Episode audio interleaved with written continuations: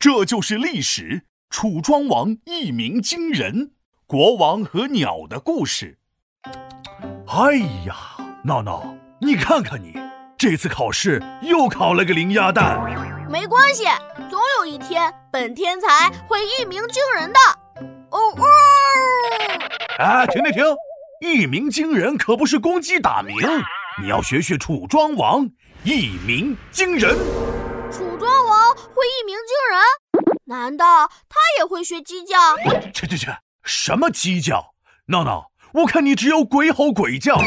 人家楚庄王的一鸣惊人，老厉害了。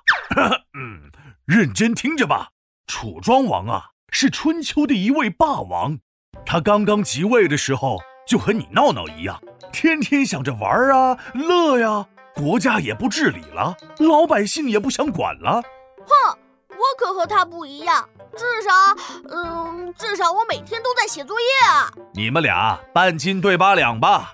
说回楚庄王，大臣们看着楚庄王这个样子，又摇头又叹气。有个大臣冒死来到楚庄王跟前，跟他说了一个故事。什么？说故事？白雪公主的故事吗？什么白雪公主？乱七八糟的！鸟是一只鸟的故事。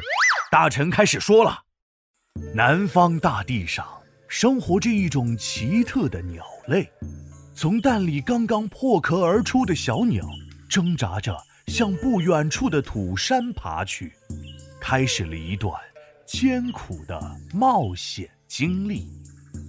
飞翔和鸣叫是鸟类的本能，但是这些对于它来说却不那么容易。整整三年的时间，这种奇特的鸟不展翅、不飞翔、也不鸣叫。大王，你知道这种鸟叫什么吗？怎么的？还来个神奇动物在哪里呀？嘿呦，这回可给你蒙对了，就是神奇动物在哪里。这个大臣呢，其实是想拿鸟的故事来劝楚庄王好好做大王。大臣的意思呢，是说楚庄王和这鸟一样，三年了不会叫，啥也不会干。我妈妈也经常拿别人的故事来教育我，说起来那是一套一套的，说的我一愣一愣的。你愣，那我是知道的。人楚庄王可不愣，楚庄王呢也听出了这层意思。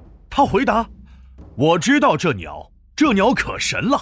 它呢，虽然三年不会飞，不会叫，但是呢，只要一飞，就会一飞冲天；只要一叫，就会一鸣惊人。哇，这是神鸟啊！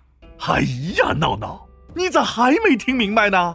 这鸟神不神不重要，重要的是楚庄王的意思是。”自己三年不理朝政，是为了观察民情、积攒力量。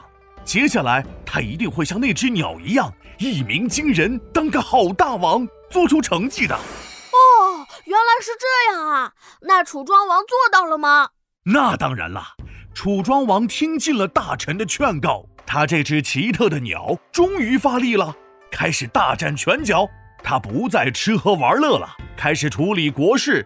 他提拔人才，惩罚贪官，重用贤臣，很快楚国就强盛起来了。哎，闹闹，你去哪儿啊？咋说走就走的？拜拜，我先走了。我要学楚庄王一鸣惊人，总有一天我要像你的双眼。皮大龙敲黑板，历史原来这么简单。一鸣惊人，楚庄王三年玩乐很疯狂。厚积薄发治国忙，一炮冲天国变强。